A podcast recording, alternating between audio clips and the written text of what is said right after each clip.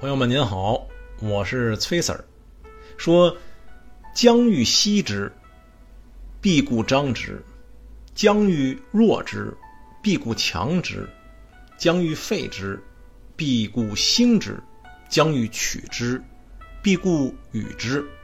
是谓威名。柔弱胜刚强，愚不可托于渊，国之利器不可以示人。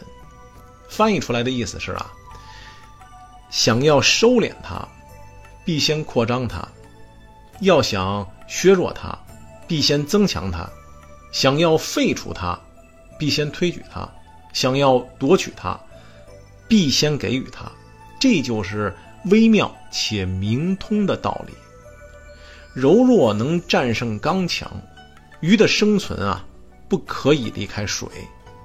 国家的刑法。政教不可以向人炫耀，用来吓唬人。在这一回中啊，老子主要论述了事物的两重性以及矛盾相互转化的辩证关系。通过对这些矛盾的辩证分析，来说明社会现象，以引起人们的警觉。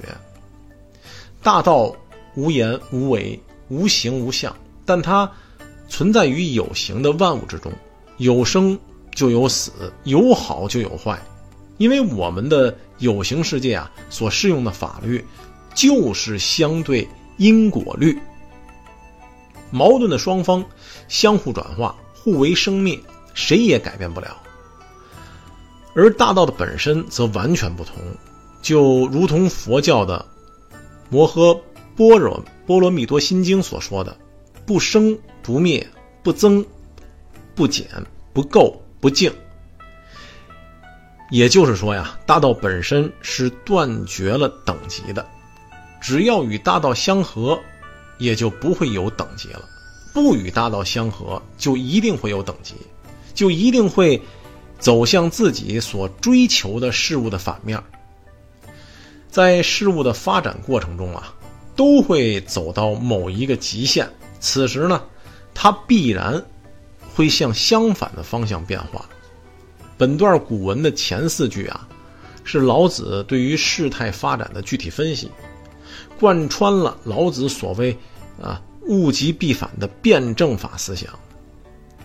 在以上所讲息与张、弱与强、废与存、夺与与这四对矛盾的对立统一体中啊。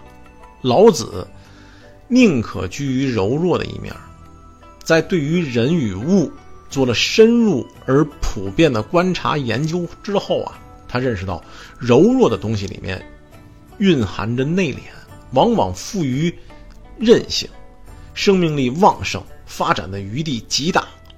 相反，看起来似乎强大刚烈的东西啊，由于它的啊显阳外露。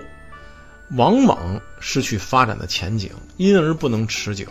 在柔弱与刚强的对立之中，老子断言柔弱的呈现胜于刚强的外表。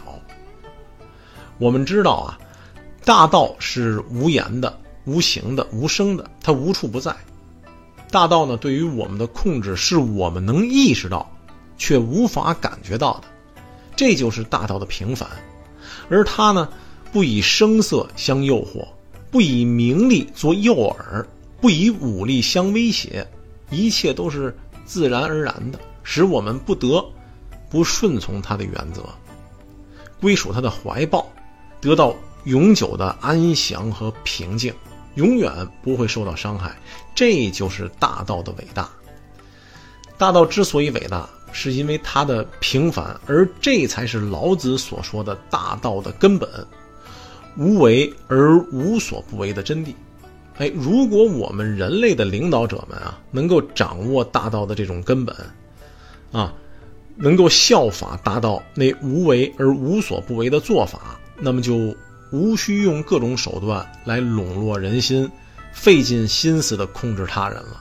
人们呢，也会自然而然的皈依到我们的身旁，享受没有任何伤害的安宁平静。和祥和了。好，各位朋友们，请您持续关注本系列作品。下一回啊，咱们再说说这道横无为。